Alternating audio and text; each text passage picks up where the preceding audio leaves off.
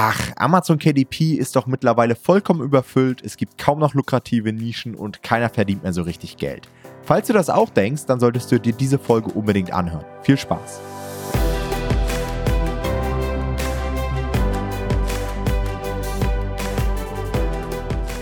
Hallo und herzlich willkommen zu einer neuen Folge des Verlagsniveau Podcast. Und heute soll es einmal um sieben Gründe gehen, warum Amazon KDP niemals überlaufen sein wird. Denn wenn man sich mit Anfängern im KDP-Business unterhält, dann haben sie häufig die Befürchtung, dass sie keine Nischen mehr finden. Ja, egal was man eingibt, irgendwie gibt es überall schon extrem viele Bücher, sehr viele Self-Publisher, die dort drin sind, viele Bücher, die auch ihren Job schon gut machen. Und man schlussfolgert dann sehr leicht, okay, die Nischen sind schon überlaufen, ich habe dort keine Chance mehr. Ja? Und ich kann diese Sorgen durchaus verstehen, ja, und die sind ja auch erstmal naheliegend, ja, wenn man sieht, hey, Nischen sind schon gut besetzt, der Markt hat sich weiterentwickelt. Auf der anderen Seite gibt es aber auch extrem viele Gründe, warum man immer wieder auf neue Potenziale stößt, warum der Markt sich auch immer wieder weiterentwickelt, warum man auch teilweise mit sehr einfachen Formeln immer wieder Erfolg haben kann. Und genau deswegen haben Jonathan und ich uns überlegt, dass wir einmal eine Folge dazu machen, um euch einfach zu zeigen, hey, lasst euch von diesem Glaubenssatz nicht negativ beeinflussen. Denn wenn ihr von vornherein sagt, hey, ich kann bei KDP keine Nische mehr finden, dann werdet ihr auch nichts finden. Ja? Ihr könnt immer nur Dinge umsetzen, an die ihr auch glaubt. Und deswegen haben wir euch heute einmal eine Top 7 vorbereitet. Ich starte mit dem ersten Punkt. Und für den ersten Punkt müssen wir erstmal ein Verständnis dafür entwickeln, was Nischen sind. Denn Nischen sind eigentlich immer Problemlösungen, die wir anbieten. Ja? Wer das verstanden hat, der wird wissen, dass es an sich immer wieder neue Potenziale geben wird, weil es auf der Welt auch immer wieder neue Probleme geben wird. Ja? Die Probleme der Menschen sind im Endeffekt unendlich und es wird ja nicht aufhören, dass wir irgendwie Probleme haben. Ja, leider muss man ehrlicherweise sagen. Für unser Geschäftsmodell allerdings ist es natürlich ganz gut, weil wir darauf basieren, dass wir am Ende des Tages Probleme von anderen Menschen lösen. Und Problemlösungen werden über die Zeit natürlich immer spezifischer. Ja, sie treten das erste Mal auf, sind dann sehr allgemein und je länger ein Problem da ist, desto spezifischer sieht die Problemlösung am Ende des Tages auch aus und desto individueller kann sie auch sein. Ja, dafür müsst ihr nur mal darüber nachdenken, wenn ihr vielleicht schon ein bisschen älter seid, wie viele Joghurts es früher im Supermarkt gab, als ihr kleiner wart. Ja, da werdet ihr vielleicht sagen, ja, da gab es vielleicht so zwei, drei verschiedene Joghurts und dann vielleicht noch von, ja, sagen wir, zwei, drei verschiedenen Firmen, ja, und das war es dann aber eigentlich auch mehr oder weniger. Da gab es halt Joghurt am Ende des Tages. Wenn wir heute in den Supermarkt gehen, dann äh, werden wir völlig überladen von verschiedenen Arten von Joghurt, ja. Es können natürlich irgendwie verschiedene Fettgehalte sein, dann können es verschiedene Geschmäcker sein, aber dann gibt es natürlich mittlerweile auch Joghurts für Veganer und dann gibt es Joghurt aus Hafer, aber auch aus Soja und weiß der Geier was. Das heißt, wir haben übertrieben viele verschiedene Sorten davon. Warum? Weil die Problemlösung immer spezifischer wurde. Ja, die, die Bedürfnisse der Leute wurden unterschiedlicher, wurden spezifischer und genauso hat sich der Markt da angepasst. Und das zeigt, wir werden immer wieder neue Problemlösungen finden und auch brauchen. Und deswegen werden wir auch immer wieder neue Buchnischen finden und brauchen. Ja. Problemlösung klingt auch immer so negativ, ne? als hätte man jetzt wirklich ein krasses Problem. Ich glaube auch manchmal, dass es einfach die Langeweile der Leute ist und dass ja. die Leute irgendwie immer was Neues brauchen. Und genauso ist es ja im Buchmarkt auch. Also es gibt so Buchprojekte, bei denen frage ich mich auch, braucht man das jetzt? Aber die Leute wollen das einfach haben, weil sie irgendwie gelangweilt sind von dem, was es schon gibt. Ja. Aber das ist auch ein Problem am Ende des Tages. Ja, Unterhaltung ist natürlich auch was oder auch an der Stange irgendwie bleiben. Das gleiche auch mit Cola, ne? Du hast jetzt Joghurt gesagt, mir fällt da immer so das Cola-Beispiel ein. Wenn man in den Laden gibt, wie viele Cola-Sorten ja. gibt es von wie vielen Firmen? Mit Zucker, ohne Zucker, Lemon, Stevia und was auch immer alles. Und wir sind sogar noch in Deutschland. Ja. In Amerika ist es wahrscheinlich nochmal doppelt genau, so viel. Genau, so ist es auf dem Buchmarkt auch. Ich habe auch immer so Nischen im Kopf, bei denen ich weiß über die Jahre, wie sie sich entwickelt haben. Früher hatten wir ein ganz normales Grillbuch. Da haben wir Grillbücher gemacht. Dann irgendwann gab es Gasgrillbuch, Dutch Oven Bücher. Jetzt auf einmal gibt es vegane Gasgrillbücher und übermorgen gibt es wahrscheinlich vegane Gasgrillbücher für Kinder oder was auch immer. Es gibt immer wieder einen neuen ja. Twist und es entsteht immer wieder neue Nachfrage. Und ich glaube, wenn man das einmal begriffen hat, dann weiß man auch, dass letztendlich Nischen unendlich sind. Ja. Dann Punkt Nummer zwei.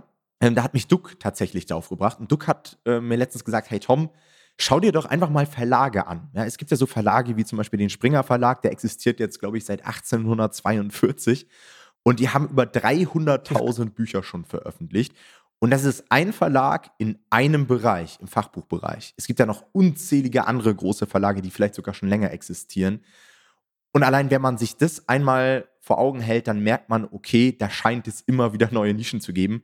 Ansonsten würden diese Verlage ja gar keine Existenzberechtigung haben. Und wenn wir dann in der Lage sind, jetzt auch noch spezifischer auf Amazon zu optimieren, auf den Algorithmus und eben diesen digitalen Raum auszufüllen und uns darauf zu spezialisieren, dann haben wir ja noch mehr Möglichkeiten, ja, auch gerade fürs Marketing und so weiter. Mhm. Ähm, und ich glaube, wenn man das weiß, dann merkt man auch wieder, hey, da wird es auch in Zukunft immer wieder Möglichkeiten geben. Auch das Medium Buch an sich einfach ein Evergreen-Thema. Ja? Merken wir ja jetzt auch in den letzten Jahren, was haben wir alles für Krisen erlebt. Bücher werden nach wie vor nachgefragt. Klar, da gab es vielleicht mal Lieferverzögerungen und vielleicht einen Monat mal, ein bisschen schlechter ist, aber insgesamt ist der Markt im Vergleich zu anderen Märkten extrem stabil. Ja, das stimmt.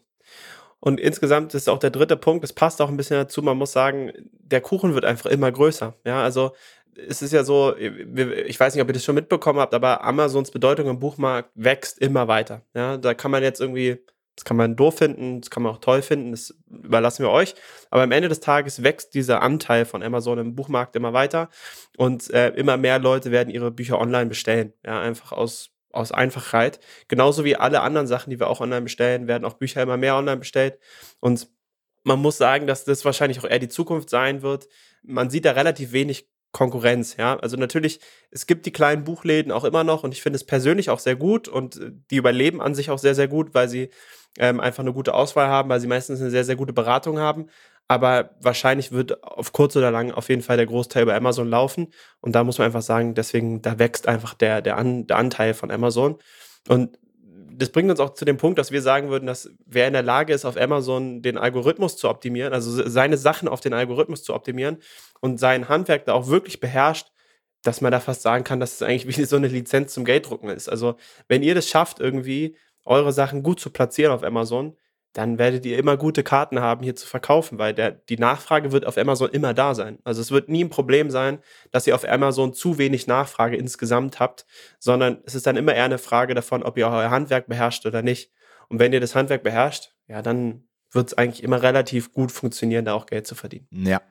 Und man hat ja auch gesehen jetzt im Laufe der Jahre, also ich weiß noch, als ich damals angefangen habe, zu 16, 2017, da war so ein Sales Rank von irgendwie 100 und so natürlich auch schon ganz krass. Ja, da hat man auch schon richtig gutes Geld verdient. Ich war mal auf BSR, glaube ich, auch so 26 oder so. Das war damals mein Rekord. Aber wenn ich mir anschaue, was die Leute heutzutage mit einem BSR von 26 verdienen, dann merkt man schon, wie viel mehr Nachfrage allein in den letzten fünf Jahren auf die Plattform gekommen ist. Und das wird sich nicht ändern. Ganz mhm. im Gegenteil, die Leute werden immer bequemer. Und diese Bequemlichkeit sorgt ja schon dafür, dass sie nicht mehr irgendwo hinrennen in den Laden und ihr Buch dort kaufen, sondern dass sie sich einfach hinsetzen aufs Sofa und mit zwei Klicks das in der App bestellen. Und das wird, glaube ich, in den kommenden Jahren nur noch stärker werden, sodass einfach der Bereich E-Commerce viel, viel ausgeprägter sein wird im Buchbereich. Und da gibt es, das muss man ja leider, was heißt leider für uns halt sehr gut, aber leider so sagen, Amazon hat halt auch keine Konkurrenz. Mhm. Also ich sehe jetzt Thalia nicht ja. als einen Kandidaten, der jetzt zum Beispiel Amazon oder sowas irgendwie Konkurrenz machen kann. Ist schon sehr unwahrscheinlich, ja. Okay, Punkt Nummer vier. Ja, der vierte Grund, warum wir der Meinung sind, dass Amazon KDP niemals überlaufen sein wird. Und das ist wirklich meiner Meinung nach sogar der wichtigste Punkt, Thema Positionierung. Ja, wir haben ja auch die Positionierung, oder ich zumindest in einem YouTube-Video schon mal so als heiligen Gral der KDP-Vermarktung gesehen.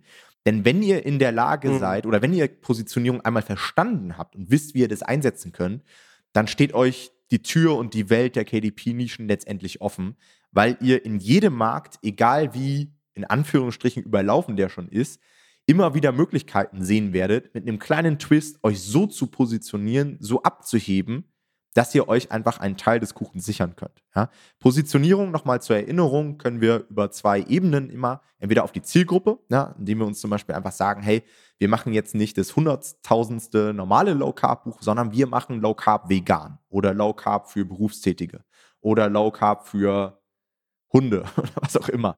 Muss natürlich auch immer sinnvoll sein, aber auch dazu haben wir, glaube ich, schon mal eine ähm, spezifische Folge gemacht, könnt ihr euch auch nochmal reinziehen. Oder eben über das Konzept auf der anderen Seite, dass ich einfach sage, hey, ich mache jetzt kein normales Low-Carb-Kochbuch, sondern ich mache ein Express-Low-Carb-Kochbuch, ja, mit Rezepten, die innerhalb von 15 Minuten zubereitbar sind für die Leute, die einfach nicht viel Zeit haben und sich trotzdem Low-Carb ernähren wollen. Ist jetzt nur ein Beispiel, ja. Und über diese Konzepte haben wir festgestellt, kann man sich so einfach vom Markt abheben und spielt plötzlich in einer komplett anderen Liga. Ja, also wir haben schon Leute bei uns auch im Coaching mhm. gehabt, die einfach so coole Konzepte identifiziert haben, sodass sie die komplette Nische dominiert haben und teilweise bessere Sales Ranks gehabt haben als die Topseller davor. Also, wenn vorher das Top-Buch irgendwie auf BSR 3000 war, dann sind sie plötzlich in die Top 1000 gekommen, wo wir uns auch gefragt haben, hey, wo kommt jetzt auf einmal die ganze Nachfrage her? Aber ja. es ist dann auch die Kombination von wirklich sehr gut positioniert und auch in der Lage zu sein, irgendwie über Advertising und so weiter sich dann Traffic einzukaufen. Ja, das spielt dann alles zusammen. Ja. Und ich glaube, ohne solch eine klare und schnittige Positionierung hat man es heutzutage echt schwer. Also den hundertsten Standardratgeber zu machen, die hundertste Standardpositionierung, damit wird man sich eben heutzutage kaum noch durchsetzen. Ja, und ich glaube, das ist eines der größten Probleme, was viele Leute haben, dass sie das einfach nicht checken. Also man sieht es ja immer wieder auch im Markt, dass Leute irgendwie sehen, ah, das und das Buch verkauft total gut, der Low-Carb-Ratgeber verkauft super gut. Ich mache jetzt auch einen Low-Carb-Ratgeber. Anstatt einfach mal darüber nachzudenken, was kann man hier eigentlich besser machen, wie kann man sich hier positionieren, wie kann man sich hier abheben vom Rest der Bücher, ähm, anstatt einfach das nächste Low-Carb-Buch rauszubringen. So, das braucht kein Mensch. Also, das ist irgendwie was, was vielen Leuten, glaube ich, sehr, sehr schwer fällt, da wirklich mal hinterzusteigen und das zu verstehen. Und dabei, wie du schon sagst, das ist wahrscheinlich der wichtigste Skill, den man in dem ganzen Business haben kann. Der fünfte Punkt, den wir haben, ist, dass wir jetzt über die Jahre auch immer wieder feststellen, es gibt immer wieder neue Trends und es gibt immer wieder Innovation. Ja, das ist irgendwie logisch, aber es ist schon sehr, sehr interessant, das zu beobachten, so durch die Jahre. Und ähm, wir haben euch da mal drei Beispiele, die nur innerhalb dieses Jahres sehr stark vorgekommen sind, mitgebracht, um euch zu zeigen, wie aktuell das tatsächlich ist. Und zwar, wenn ihr jetzt in den letzten Monaten, also im letzten Monat genau genommen, mal bei Amazon ein bisschen ähm, reingeschaut haben und wir nehmen jetzt hier Ende November auf, also das heißt, wenn ihr jetzt innerhalb des Novembers quasi äh, im, bei Amazon reingeschaut habt, habt ihr wahrscheinlich gesehen, dass es erstens wahnsinnig viele Adventskalender gibt und diese Wichtelbriefe, Bücher unfassbar durch die Decke gehen. Ja, ich kann euch sagen, beide Nischen gab es letztes Jahr auch schon. Ja, es ist jetzt keine Neuigkeit, es ist nicht komplett neu, aber sie, so wie dieses Jahr sind sie letztes Jahr nicht durch die Decke gegangen. Also dieses Jahr ging es da richtig ab, auf jeden Fall. Und da sieht man, da kommen echt manchmal so richtig Schwünge rein, so von Jahr zu Jahr in einzelne Nischen. Gleichzeitig hatten wir dieses Jahr den Riesentrend. Ich glaube, ehrlich gesagt, persönlich für mich ist es quasi so die Nische des Jahres, also auch von der Nachfrage her und von dem, was passiert ist in dem Jahr in dieser Nische, sind Kinderbücher über Gefühle. Ja, da ist unfassbar, wie viel Qualität da reingekommen ist in diesem Jahr. Und auch diese Nische ist komplett durch die Decke gegangen. Es gab so eine Zahl, es war wie so eine, es war so eine Sweet Spot Nische quasi. Gefühlt alles, was halbwegs vernünftig umgesetzt wurde in der Nische, ist durch die Decke gegangen dieses Jahr, habe ich das Gefühl. Also es gibt wenig Bücher, die gut waren, die da gefloppt sind. Also ich kenne äh, persönlich keins. Also auch das wieder absolute Trendnische. Und dann auch komplett neue Bereiche haben sich dieses Jahr wieder geöffnet. Ja, also der Reiseführerbereich ist dieses Jahr komplett aufgegangen für KDPler, natürlich durch den Standardfarbdruck und so weiter, aber auch dadurch, dass Corona zurückgegangen ist, die Leute also wieder reisen konnten. Und auf einmal gibt es einen komplett neuen Bereich auf Amazon, den man als KDPler bespielen kann, der vorher ja nicht wirklich interessant war eigentlich für KDPler. Und da sieht man, da ist so viel Möglichkeit auf einmal da gewesen in diesem Bereich und einzelne Leute nutzen das auch schon sehr, sehr gut, aber da ist noch längst nicht so das letzte Wort gesprochen. Das heißt, wenn ihr euch dazu berufen fühlt, dann ist das auf jeden Fall ein Bereich, wo man reingehen kann. Aber man sieht, es entwickeln sich immer wieder neue Sachen und es hört einfach nicht auf. Also es ist jetzt nicht so, dass nächstes Jahr jetzt nichts Neues passiert, sondern auch nächstes Jahr werden wir wieder solche Sachen erleben. Ja, und was ich auch immer sehe, alle sind mal so ein bisschen negativ eingestimmt, ja, irgendwie Wirtschaftskrise und so weiter. Ich habe gerade das Gefühl, dass in diesen Zeiten der Markt wesentlich dynamischer ist, viel mehr Problembewusstsein auch für die Leute da ist und sich immer wieder neue Nischen mhm. bilden. Also ich kann mir durchaus vorstellen, dass wir im nächsten Jahr zwei, drei andere Bereiche haben, die komplett gehypt werden durch irgendwelche Kostensachen oder ähm, auch ich vermute auch, dass das Thema Selbstständigkeit nochmal extrem gehypt wird, wenn in Deutschland vielleicht die Arbeitslosenquoten steigen und so weiter. Und wenn ihr sowas auf dem Schirm habt, auch gesamtwirtschaftlich beobachtet, denn diese drei Nischen, die Jonathan eben genannt hat, die kann man ja auch alle irgendwie erklären, ja. Also diese Adventskalender und so weiter. Ja. Äh, Bücher werden eben verkauft, weil die Leute vielleicht nicht so viel Geld für einen Adventskalender ausgeben wollen und weil Adventskalender sowieso gehypt wurden.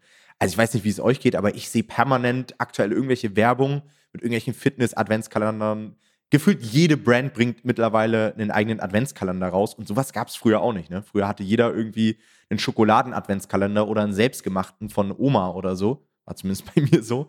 Und da gab es das noch nicht so, dass es so kommerzialisiert wurde. Das ist jetzt, glaube ich, erst die letzten Jahre gekommen.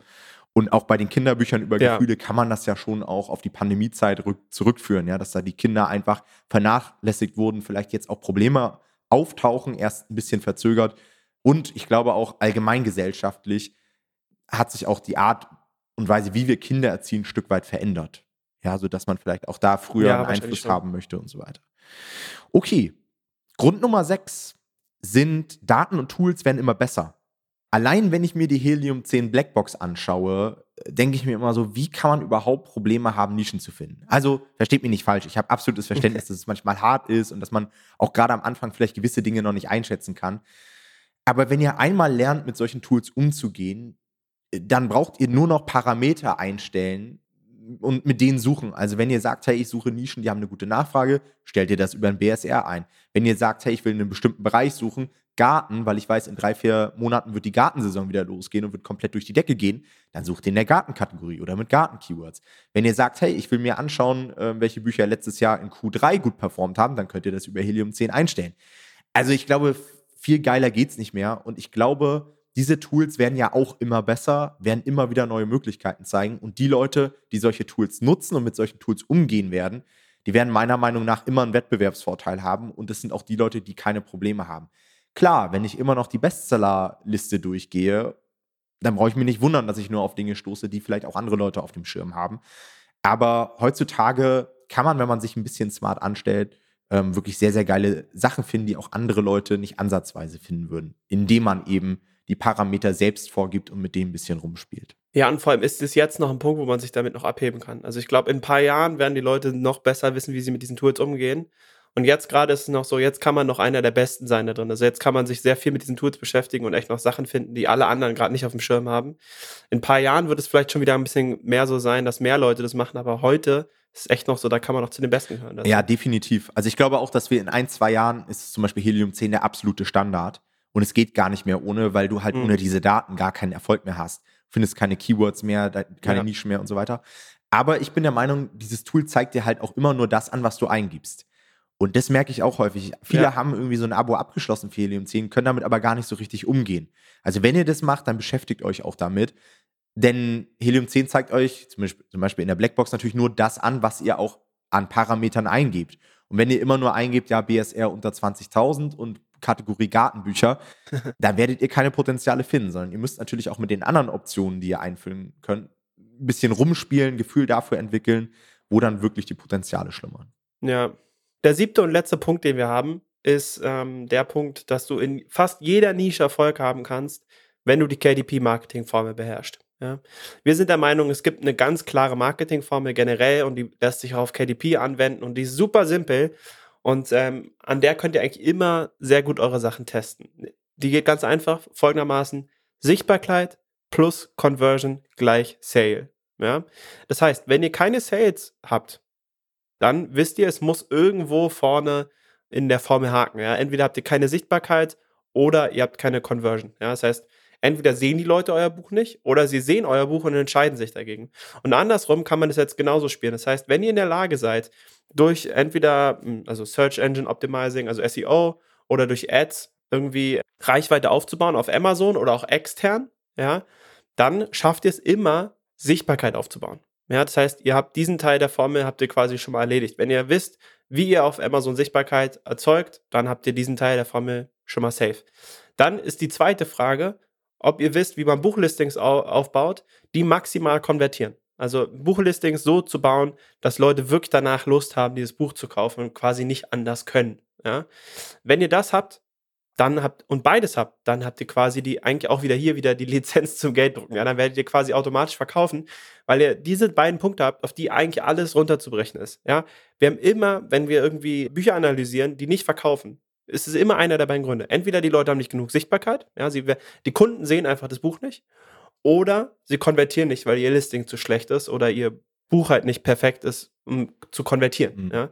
Und das sind eigentlich die beiden Hauptprobleme. Wenn ihr die beide in den Griff bekommt und die beide richtig mastert, dann könnt ihr eigentlich immer in jeder Nische verkaufen. Und dann ist es egal, ob die Nische schon 100 Jahre besteht und es schon 1000 Angebote gibt. Wenn ihr das beides sehr, sehr gut beherrscht, kein Problem. Dann könnt ihr das einfach besser machen und dann könnt ihr wirklich in jeder Nische verkaufen. Ich, ich habe da auch so eine kleine Story. Mir hat mal ein Typ geschrieben, der ein eigenes KDP-Tool gebaut hat. Und der hat versucht, wirklich möglichst viele Daten mit einzubeziehen in die Nischenrecherche und hat versucht, irgendwie alles in Nummern darzustellen. Und es war am Ende eine riesen Excel-Datei und am Ende haut man da seine Daten rein und dann steht da so eine Nummer, die die Attraktivität dieser Nische aussagen soll. Und dann habe ich mir so gedacht, boah, das hat aber auch wieder so viele Schwächen und es ist eigentlich gar nicht so schwer, wie du auch sagst. Am Ende des Tages brauchst du halt eine Nische, die gute Nachfrage hat und du musst einfach besser sein als die Konkurrenz Easy. Und dann erinnere ich mich an die Situation, wie wir in Portugal stehen, auf der Mastermind mit Max und wir Max fragen, ja Max, wie machst du überhaupt deine Nischenrecherche? Und Max dann so antwortet, ja, ich mache kaum noch Nischenrecherche, weil ich suche mir einfach Bereiche, die eine gute Nachfrage haben und weiß einfach, dass ich geile Produkte dort veröffentliche, die sich dann verkaufen werden. Und ich glaube, eine Mischung von beidem ist ganz gut, dass man sich die Daten anschaut, gerade wenn man vielleicht auch noch nicht so viel veröffentlicht hat, dann hat man vielleicht dieses Selbstbewusstsein, was natürlich ein Max vom Remote Verlag mittlerweile hat, noch genau. nicht. Ähm, dass man sich die Daten anschaut, aber auch nicht zu stark auf die Daten schaut, sondern sich immer wieder vergewissert, hey, solange du gute Nachfrage hast und solange du in der Lage bist, ähm, ein Produkt zu erschaffen, was deine Zielgruppe lieben wird und was besser ist als die Konkurrenz, wirst du auf Amazon immer Erfolg haben. Denn so ist der Algorithmus aufgebaut und so ja. ist es ja eigentlich auch logisch. Ja? Solange jemand dein Buch findet und solange es geil genug ist, kauft man es. Ja. Es ist ja auch irgendwie quasi das Profi-Level dann, von dem wir reden. Also auf dem Profi-Level hast, denkst du dann so wie Max und so wie diese Formel ist. Ich glaube auch, wie du gesagt hast, am Anfang ist es vielleicht gar nicht so schlecht, noch ein paar Daten mehr sich anzugucken, weil man einfach noch kein Gefühl entwickelt hat. Ja, man muss eher mit Daten die Sachen belegen, um so ein Gefühl irgendwie zu entwickeln. Und dann irgendwann brauchst du diese ganzen Daten nicht mehr, weil du so viel gesehen hast in der Zeit, dass du einfach weißt, wie die Sachen funktionieren. Und dann kann man sich auf so eine simple Formel quasi verlassen. Und dann kann man immer so gucken, wo liegt eigentlich gerade das Problem. Genau. Und das ist natürlich auch eine, eine Frage der Risikobereitschaft. Ne? Wie viel Risiko möchte ich eingehen? Ja. Möchte ich mir zu 99 Prozent sicher sein, dass mein Buch 500 Euro Gewinn macht? Oder möchte ich mir vielleicht nur zu 70 Prozent sicher sein, aber dafür habe ich dann die Chance, dass das Buch vielleicht auch 5000 Euro Gewinn macht pro Monat. Ja, das ist halt auch ja. immer wieder Thema Risiko-Rendite. Ihr kennt das Spiel, hatten wir auch schon öfter mal hier im Podcast. Muss man dann eben abwägen. Ja, und gerade am Anfang würde ich euch immer dazu raten, lieber auf Sicherheit zu spielen, lieber die Prognostizierbarkeit zu maximieren und genau so haben wir zum Beispiel mhm. auch in mhm. unserem Coaching-Programm unser Nischenmodul aufbereitet, dass wir euch bei eurem ersten Buchprojekt genau so unterstützen, genau solche Strategien geben, dass wir das maximal so gestalten, dass ihr am Ende auch ein Buchprojekt habt, was wirklich gut funktioniert, weil nur dann werdet ihr die Motivation haben, eigenständig in die Skalierung zu gehen. Ja, und da haben wir zum Beispiel im Coaching den Fokus drauf gesetzt, dass ihr auch wirklich Erfolg mit dem habt, was wir euch zeigen. Okay, ich glaube, spätestens jetzt sollte sich dieser Gedanke aus eurem Kopf verabschiedet haben, dass es keine Nischen mehr auf Amazon gibt. Ähm, denn das ist wirklich nur eine Frage der Perspektive. Ich kann euch sagen, jeder von euch wird in der Lage sein, lukrative Nischen auf Amazon zu finden. Und das wird auch so bleiben. Egal, ob nächstes Jahr oder übernächstes Jahr jemand sagt, oh ja, jetzt ist KDP tatsächlich voll. KDP wird nie voll sein, sondern Leute, die sowas sagen, die haben einfach nicht das richtige Mindset und vor allen Dingen auch nicht die richtigen Strategien, haben zu wenig Wissen im Bereich Positionierung, nutzen nicht die richtigen Tools und so weiter, denn Potenziale wird es immer geben.